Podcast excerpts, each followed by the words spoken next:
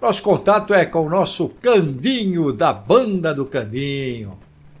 Cândido, uma novidade para o aniversário de São Paulo, você trouxe para gente, queria que você compartilhasse. Vamos ter pequenos bolos no lugar daquele bolo grandão que a gente tinha até um pouco antes da pandemia, né? A pandemia deu uma parada. Sim, Banda do Candinho do Bexiga, né? Esse, essa homenagem era do Bexiga, também conhecido como Bela Vista, mas a marca é Bexiga. É, todos sabem que há alguns anos atrás o Armandinho do Bexiga criou essa homenagem do Bexiga para com São Paulo, né? Todo aniversário de São Paulo, que é a 25 de janeiro, e todo mundo sabe. Então tinha esse bolo. Com o falecimento do Armandinho, veio o Walter Taverna, que era parceiro dele, deu uma dimensão gigantesca, né? Como empresário, como visionário, ele, Walter Taverna, bombou o bolo. Veio a falecer o Walter Taverna. Na sequência, pandemia, né? dois anos. E agora, não é uma ideia nova. Está sendo retomado o fato de vários bolos, né, comporem o chamado bolo do bexiga.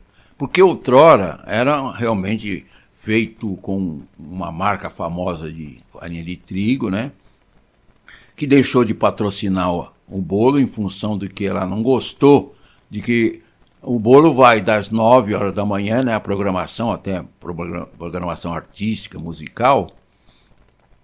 E quando chegar meio-dia, olha, vamos cortar o bolo.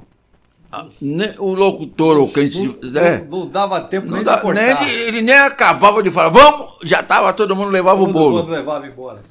E claro, aí a, a marca de, de farinha de trigo famosa, né? Hoje vende pra caramba no Brasil, talvez até no exterior. E ela achou que aquilo não era o marketing, não fazia o marketing. Onde que acontece esse evento, o endereço direitinho para a gente saber?